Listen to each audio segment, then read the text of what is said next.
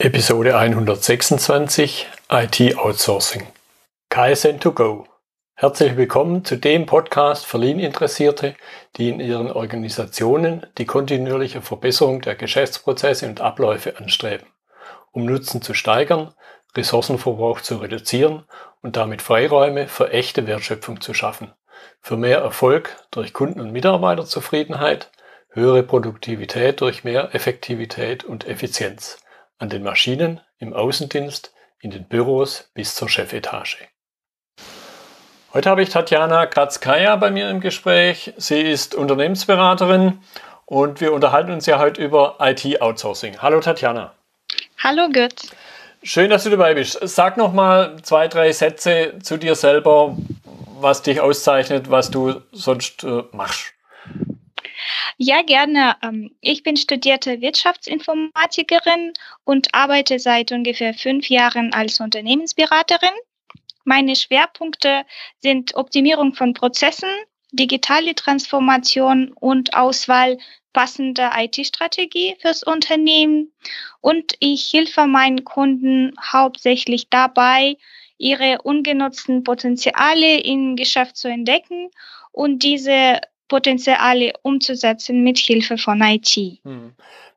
Gut, und jetzt habe ich ja den, den Titel unserer Episode schon gesagt. Ich denke, da sollte man das ein bisschen abgrenzen, was wir jetzt unter IT-Outsourcing verstehen. Das heißt, sag mal da noch zwei, drei Worte dazu. Genau, also heute ähm, würde ich ganz gerne hauptsächlich darüber reden, wie man bestimmte Entwicklungen von Softwarelösungen auslagern kann. Mhm. Entweder in ein, ähm, zu einem Dienstleister im eigenen Land oder in ein Nachbarland oder in ein weit entferntes Land. Mhm. Okay, und wenn wir darüber reden, glaube ich, sollte man als erstes mal darüber reden, warum source ich denn überhaupt aus? Was sind also die Gründe dafür? Es gibt ganz unterschiedliche Gründe. Und je nach Situation kommt ein oder andere Grund mehr in Frage. Also am häufigsten wird ausgesourced natürlich aus Kostengründen, vor allem wenn man aus Deutschland, das relativ hohe mhm. äh, Gehälter hat, outsourcen möchte, dann denkt man natürlich in erster Linie daran, nach Indien zum Beispiel oder nach China auszusourcen, um dadurch Personalkosten zu sparen. Mhm. Ein weiterer Grund ist zum Beispiel ähm, mangelnde Fachkräfte.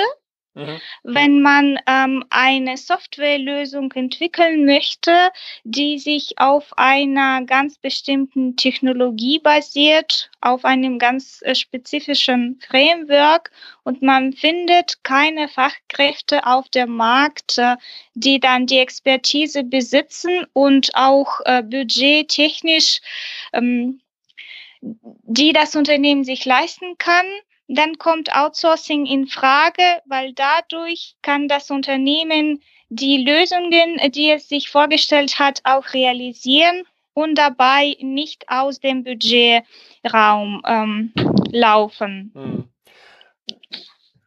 Jetzt hast du gerade schon angedeutet, verschiedene Formen des Outsourcings oder auch des Insourcings. Ich denke, zum Start sollte man auch da nochmal klar machen, was es denn für Formen gibt. Mir fallen da so die klassischen Stichworte On-Site, Nearshore, Offshore ein. Ja, wenn wir ähm, nach dem Kriterium geografische, geopolitische Lage äh, die Outsourcing-Arten auseinanderhalten wollen, dann gibt es die drei Arten, die du genannt hast. Mhm. Das ist dann einmal Inshore, das heißt, äh, der Dienstleister kommt aus dem Land, ähm, aus dem das Unternehmen selbst auch kommt. Zum Beispiel, ähm, wenn wir jetzt ähm, an Deutschland denken, Inshore Outsourcing wäre dann, wenn ein Großkonzern zum Beispiel eine bestimmte Softwarelösung in einem anderen deutschen Unternehmen entwickeln lässt. Als nächste Outsourcing-Art kommt dann äh, Nearshore Outsourcing. Das wäre dann auch wiederum, um das Beispiel von Deutschland zu nehmen, Outsourcing in ein Nachbarland, zum Beispiel nach Rumänien oder mhm. nach Slowakei. Und die dritte Outsourcing-Art ist äh, Offshore Outsourcing, bei dem Entwicklung in ein weit entferntes Land ausgesorgt wird, zum Beispiel nach Indien. Mhm. Kann man jetzt irgendwie sagen, wann sich welche Art besonders gut eignet oder eben auch mal besonders weniger gut? Ja, ähm, da kann man definitiv äh, bestimmte Empfehlungen ableiten. Man muss äh, bei der Entscheidung vor allem sich überlegen, was für Software man entwickeln lassen möchte, was ist bei dem Software kritisch. Mhm.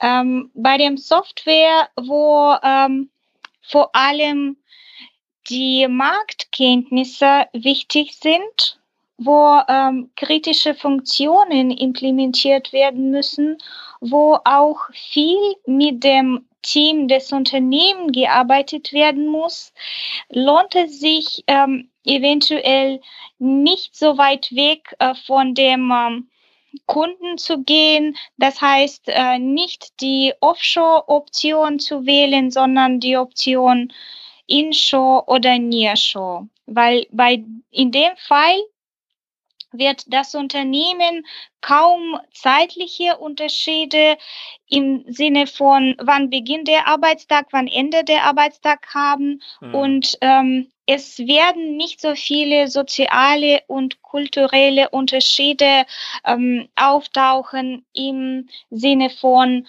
was ähm, versteht der Dienstleister unter einem gut strukturierten Arbeitsprozess und was versteht unter demselben Begriff der Kunde. Hm. Zum Teil haben wir ja jetzt schon über, über sozial-menschliche Aspekte gesprochen. Was würdest du sagen, gibt es auch kulturelle Themen, die man beachten sollte? Es gibt ganz viele kulturelle Themen, die man beachten muss. Ähm, ein Thema ist zum Beispiel Umgang mit Anforderungen an sich und der Umgang mit Anforderungsänderungen.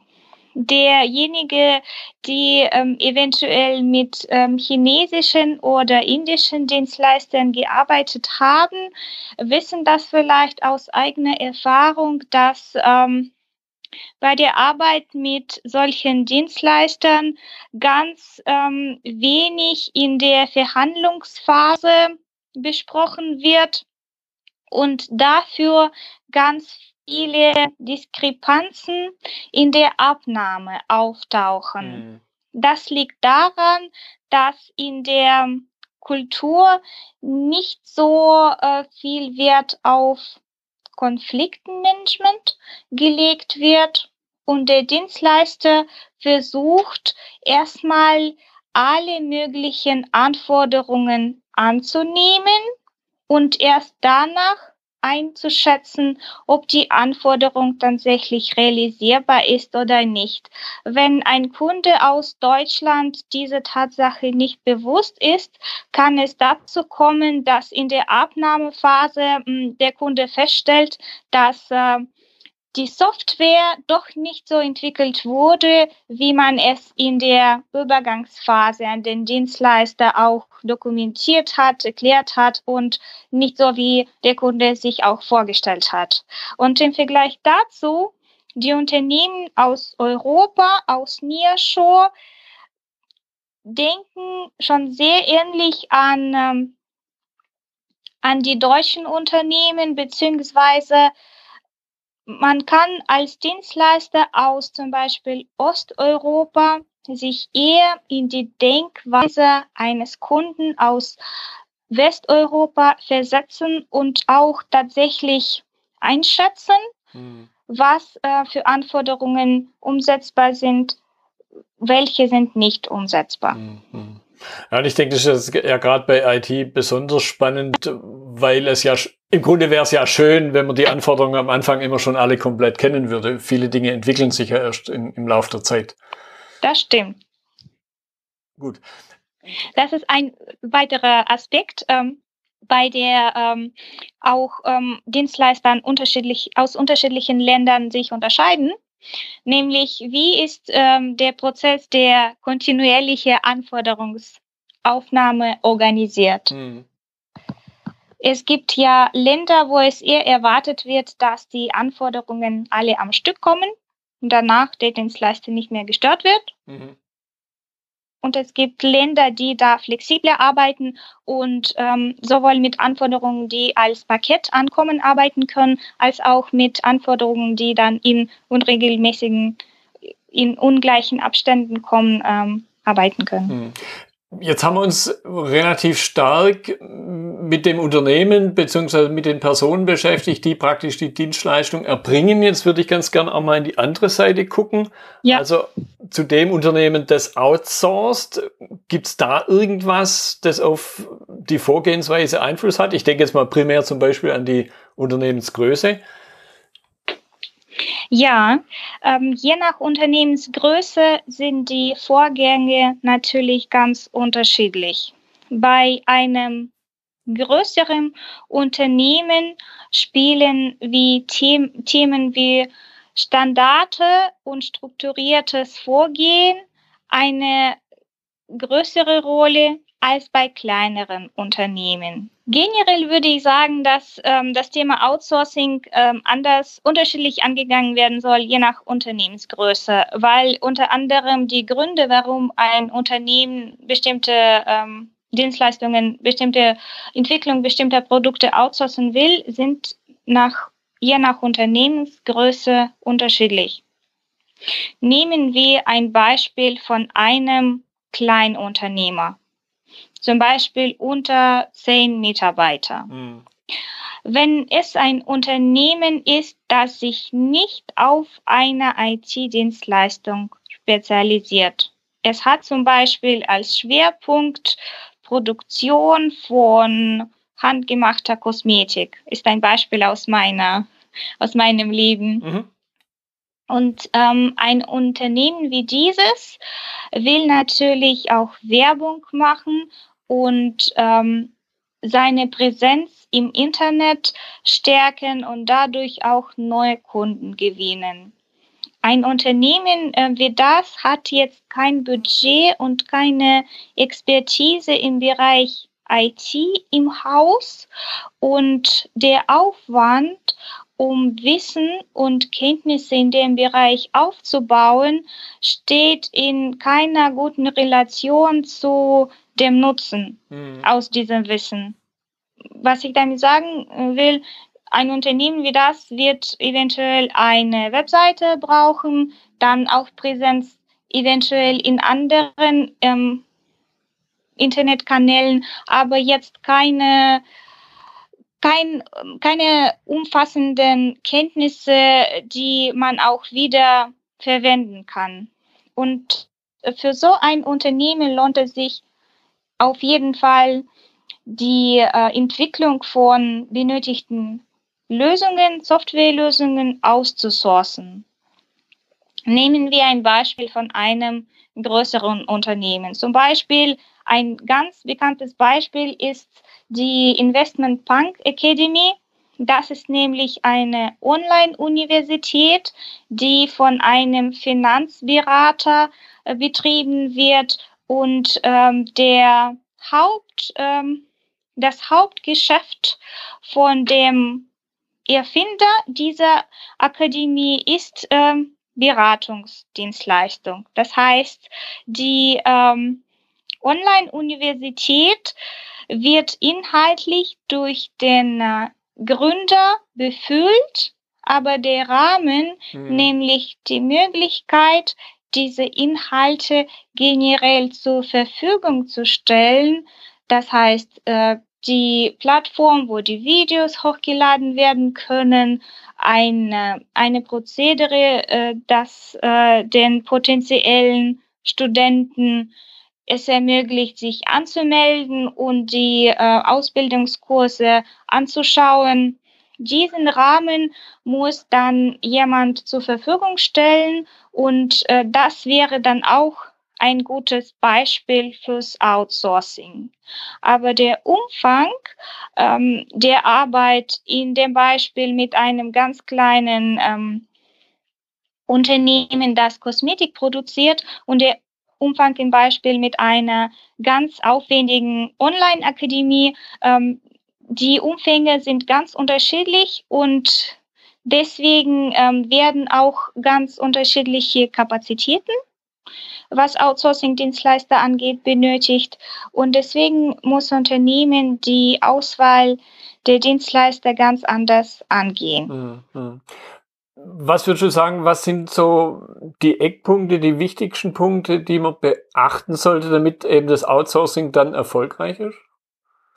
Es gibt mehrere Punkte. Ein wichtiger Punkt ist Transparenz bei der Kommunikation. Mhm. Das heißt, ähm, als Kunde ist es wichtig zu schauen, wie der Dienstleister seine Kommunikationswege aufgebaut hat. Welche Möglichkeiten wird es geben, damit der Kunde im Laufe der Dienstleistungserbringung auch regelmäßig Kontakt mit dem Dienstleister halten kann. Welche Tools werden dafür angeboten? Welche Prozesse? Ein weiterer Punkt ist Sicherstellung der Qualität. Es ist ganz wichtig zu verstehen, wie der Dienstleister das Qualitätsmanagement betreibt. Mhm. Gibt es überhaupt ein Qualitätsmanagement? Wie definiert der Dienstleister Qualität? In, bei dem Punkt ist es ganz wichtig, dass der Kunde und der Dienstleister eine gemeinsame, ein gemeinsames Verständnis davon haben, was ein qualitativ hochwertiges Produkt ist. Also wie soll ähm, die Software am Ende aussehen, dass der Kunde sagt, das ist tatsächlich das, was ich mir vorgestellt habe.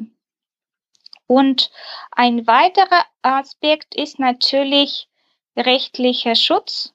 Das heißt, wer haftet im Falle ähm, eines, äh, wenn ein Problem auftritt, wie äh, ist der Kunde abgesichert, wie ähm, ist äh, der Schutz für den Kunden, äh, wie ähm, wie kompatibel ist das deutsche Recht mit dem Recht des Landes, in dem mhm. der Dienstleister agiert? Das sind alle wichtige Aspekte, auf die man auf jeden Fall achten muss bei mhm. der Auswahl mhm. der Dienstleister.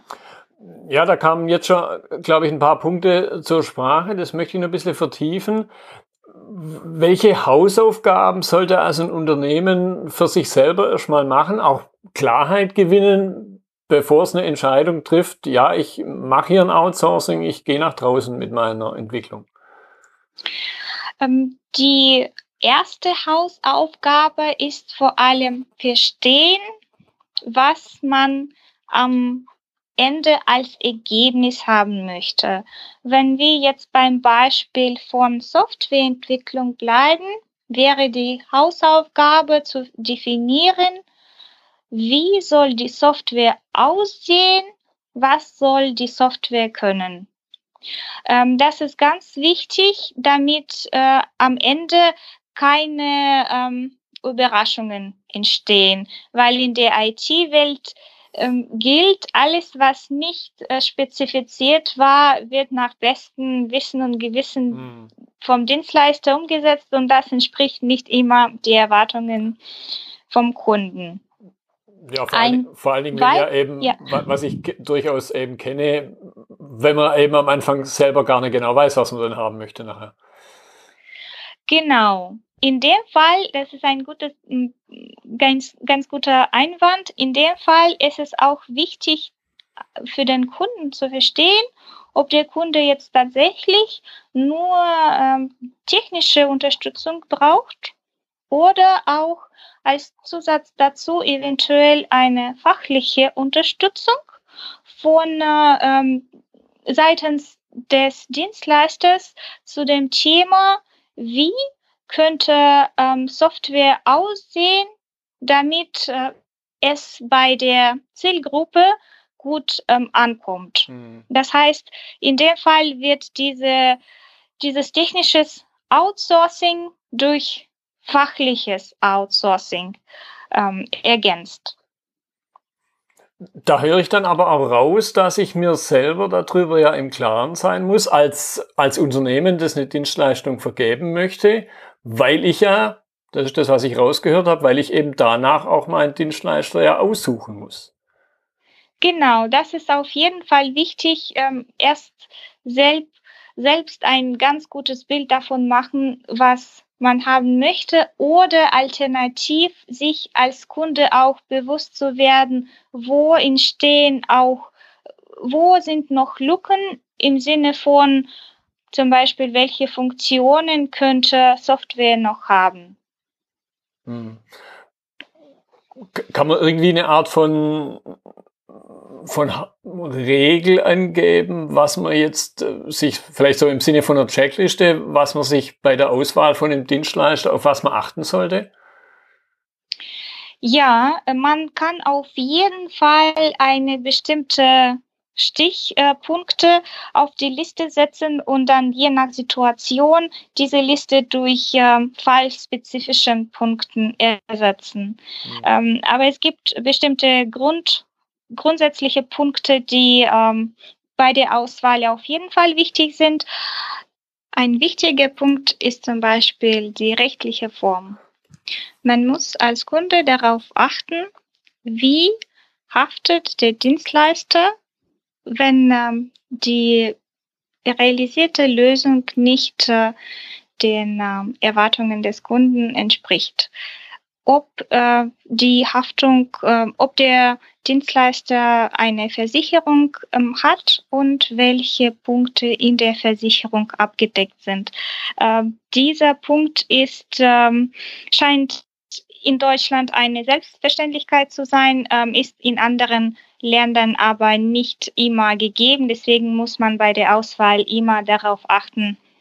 Ein weiterer Punkt sind die Referenzen es ist wichtig, von dem Dienstleister ähm, die Referenzen anzufordern und auch äh, die Kunden, die als äh, Referenzkunden ähm, vom Dienstleister genannt wurden, zu kontaktieren, eventuell die Lösungen, die für die Kunden vom Dienstleister realisiert wurden, auch selber anzuschauen, wenn es jetzt keine vertrauliche Lösungen waren, um einfach den Einblick zu bekommen, kann dieser Dienstleister tatsächlich das liefern, was ich erwarte? Hat er Erfahrung, hat er die Expertise in dem Bereich, in dem ich das suche oder nicht? Hm.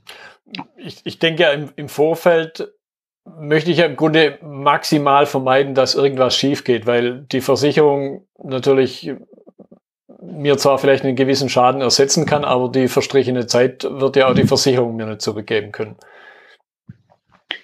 Das auf jeden Fall. Deswegen ist das Portfolio wichtig. Was auch wichtig ist, ist, ähm, ob der Dienstleister bestimmte Vereinbarungen ähm, treffen kann, um die erwartete Ergebnisse möglichst klar zu definieren. Hier sind wir wieder bei dem Thema Transparenz. Mhm. Ähm, es ist wichtig, bestimmte Service Level Agreements zu unterschreiben, die dann eben definieren, was genau wird erwartet, welche Dienstleistung wird erwartet. Je nachdem, welche Software äh, zu Outsourcing steht, kann es auch sinnvoll sein, die KPIs zu definieren. Das heißt, sozusagen bestimmte Kennzahlen, anhand von denen die Qualität von der Software gemessen wird und ähm, die Ergebnisse dann im Laufe des Projekts anhand von diesen KPIs in bestimmten Abständen auch testen, um die Ergebnisse auch vor der Abnahmephase zu evaluieren, damit wiederum keine Überraschungen entstehen. Mhm. Dann, je nachdem, wie umfangreich die ausgesorteten Dienstleistungen werden, wird, wird es ähm, sich eventuell lohnen, ein Lastenheft und ein Pflichtenheft zu erstellen, um wiederum noch genauer zu spezifizieren, was erwartet wird, um die Wahrscheinlichkeit, dass der Dienstleister etwas nicht versteht oder eben anders verstellt, versteht, als es gemeint war, mhm. zu minimieren. Was würdest du sagen, inwieweit setzt man jetzt schon inhaltliche Themen, du hast das Stichwort Lastenheft gesagt, inwieweit setzt man schon inhaltliche Themen im Detail, grob natürlich, als Voraussetzung für die Auswahl, als Kriterium für die Auswahl eines Dienstleisters ein? Aus meiner Sicht ist es sehr wichtig, die inhaltlichen Themen so früh wie möglich zu definieren, weil ähm, je nachdem, wie viel Kapazitäten der Dienstleister hat, kann es sein, dass wenn die inhaltlichen Themen klar definiert sind, kann der Dienstleister seine Kapazitäten, sein Team so zusammenstellen, dass es nicht nur die technische Expertise hat, mhm. sondern auch die fachliche. Mhm. Okay, ich gucke jetzt mal ein bisschen auf die Uhr. Wir sind irgendwo so bei 27 Minuten schon. Das heißt, ich glaube, da ergibt sich fast noch eine zweite Episode. Das heißt, ich würde an der Stelle auch irgendwo so ein bisschen den, den Bogen zum Abschluss nehmen und den, den Abschluss irgendwo, beziehungsweise den Neustart dann da machen, wo wir also mit der Durchführung anfangen. Was ist jetzt mhm. deiner Ansicht nach noch eine wichtige Sache, die zwischen der Auswahl des Dienstleisters, bis es dann richtig losgeht. Was sollte ich da noch tun? Ein letzter Punkt, äh, der aus meiner Sicht äh, bei der Auswahl des Dienstleisters wichtig ist, ist nämlich zu sich zu vergewissern, dass der äh, Dienstleister die Anforderungen verstanden hat. Es ist auch wichtig, dass der Dienstleister sich bereit erklärt, diese Anforderungen umzusetzen, der Kommunikationsprozess fest ähm, definiert ist und die, die Kennzahlen bzw. andere Methoden, an denen die Qualität gemessen wird, auch festgesetzt sind. Das heißt, alle Rahmenbedingungen stehen und die tatsächliche Umsetzung kann beginnen. Okay, ich würde sagen, das war jetzt ein guter Abschluss für die Episode. Wir werden uns da sicher nochmal in der zweiten Episode austauschen. Deshalb, Tatjana, danke ich dir erstmal für deine Zeit. Vielen Dank, dir auch. Das war die heutige Episode im Gespräch mit Tatjana Kratzkaya zum Thema IT-Outsourcing. Notizen und Links zur Episode finden Sie auf meiner Website unter dem Stichwort 126. Wenn Ihnen die Folge gefallen hat, freue ich mich über Ihre Bewertung bei iTunes. Sie helfen auch damit anderen Lean-Interessierten, diesen Podcast zu finden. Ich bin Götz Müller und das war KSN2Go. Vielen Dank fürs Zuhören und Ihr Interesse. Ich wünsche Ihnen eine gute Zeit bis zur nächsten Episode. Und denken Sie immer daran, bei allem, was Sie tun oder lassen, das Leben ist viel zu kurz, um es mit Verschwendung zu verbringen.